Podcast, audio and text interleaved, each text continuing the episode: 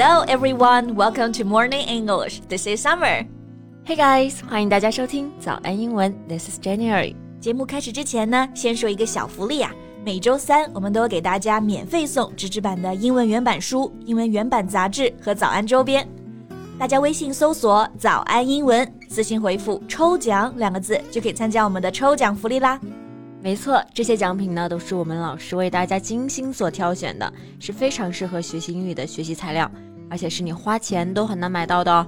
所以，坚持读完一本原版书、杂志，或者是用好我们的早安周边，你的英语水平一定会再上一个台阶的。快去公众号抽奖吧，祝大家好运！Hey Jen, now all kinds of festivals are coming. Did you go have some fun and go celebrate?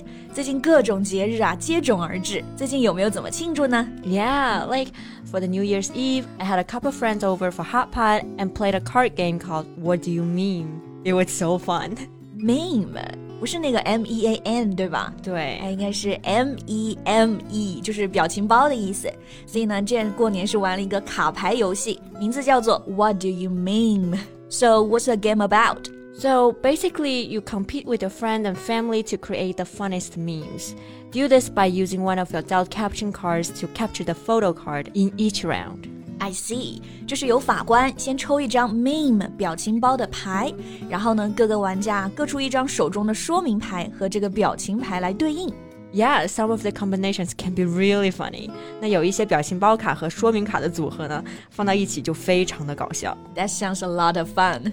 Yeah, we'll have to play it together next time. Sure. So what about you, Summer? 最近有出去玩之类的吗 ？yeah, I hang out with my friends and we went to the karaoke. 最近就是跟朋友出去唱 K 嘛。That's pretty nice. So what songs did you sing? 主要唱的就是一些老歌，比如王菲的《旋木》啊，那英的《征服》啊。哎，那都是一些非常经典怀旧的歌曲啊。Yeah, very nostalgic. Nostalgic 就是怀旧的意思。 Nostalgic things cause you to think affectionately about the past, like the old songs you mentioned above. 没错，像我刚刚提到的歌啊，大家肯定是耳熟能详、脍炙人口啊，非常经典。那其实这些歌呢，都出自于一个人之手，就是台湾着名的词曲作者，也是音乐制作人袁惟仁。But you know he's not doing so well recently. What happened? Well, according to media reports, the musician Yuan Wei-ren has recently been in poor physical condition. In poor physical condition，哎，他最近身体状况不太好吗？没错，他最近啊，因为脑受伤昏迷了很久。Oh no, that sounds terrible. Right. So, how about we talk about this in today's podcast? 好，那在今天的节目当中呢，我们就来聊一聊台湾的词曲作者袁惟仁昏迷的这件事情。我们今天所有的内容呢，都整理成了文字版的笔记，欢迎大家到微信 搜索“早安英文”，私信回复“加油”两个字来领取我们的文字版笔记。哎，Summer，你刚刚说袁惟仁脑受伤昏迷了很久，So what happened exactly? Well, Taiwanese singer songwriter Yuan Wei-ren is now in a coma after falling over at home. 他就是因为在家摔倒了之后啊，陷入了昏迷。那 coma 这个单词呢，就是昏迷的意思。Yeah, a state of profound unconsciousness caused by disease, injury, or poison. 那处于昏迷的状态，我们一般就是用这个介词 in in a coma. For example, he's been in a coma for two days. 他已经昏迷两天了。嗯，如果是动词啊，陷入昏迷，我们就用这个搭配 fall into a coma. So basically, what happened was he accidentally fell over at home and fell into a coma. Right，这里出现一个词组啊，fall over 就是摔倒的意思。除了可以说 fall over，还可以说 collapse to the ground。对，fall over 它其实可以有一个连读，fall over。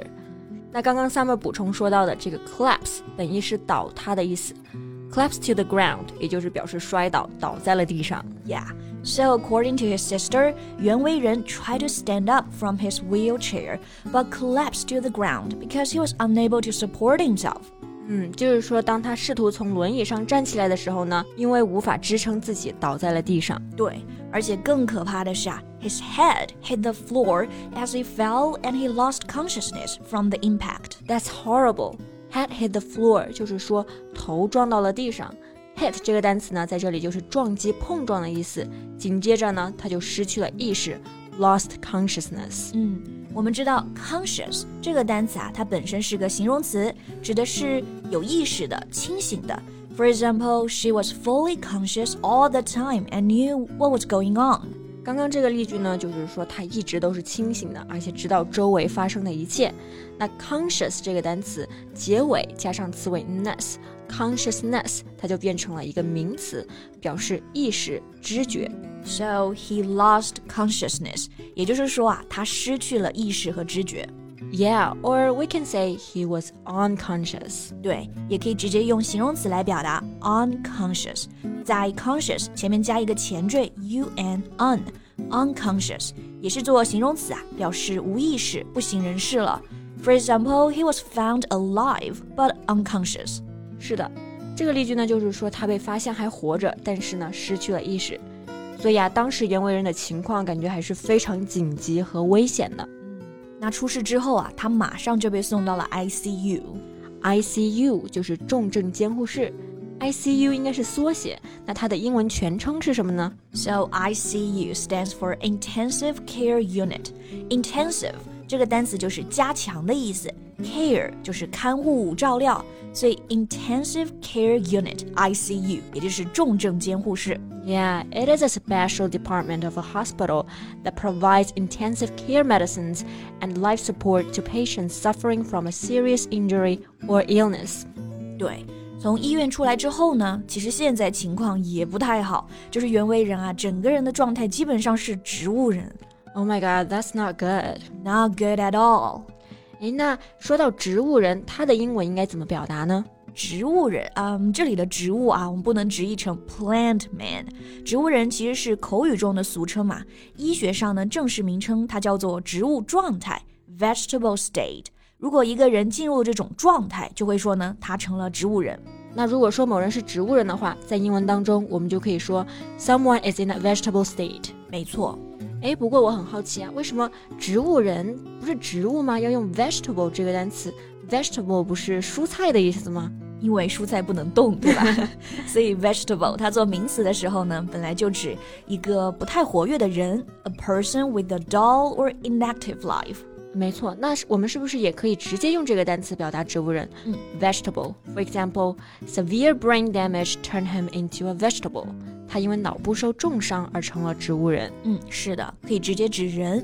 但是你如果直接称呼一个人为 vegetable，这样听起来其实不太礼貌啊。所以呢，还是我们刚刚说那个状态。It's better to say someone is in a vegetable state. Yeah. So the famous musician was judged by the doctor to be in a vegetable state. 医生就是判定他是一个植物人的状态。所以现在情况还是不容乐观呐、啊。So his physical condition is still not very optimistic. 那在节目的最后呢，我们希望他能够早日康复。We hope he gets better each day, and we wish him a speedy recovery. 那听我们节目的听众朋友们呢，也要注意身体哦，Stay healthy and safe. 那好，今天的节目呢就到这里了。最后呢，再提醒一下大家，我们今天所有的内容呢都整理成了文字版的笔记，欢迎大家到微信。搜索“早安英文”，私信回复“加油”两个字来领取我们的文字版笔记。So thank you so much for listening. This is Summer. This is Jen. See you next time. Bye.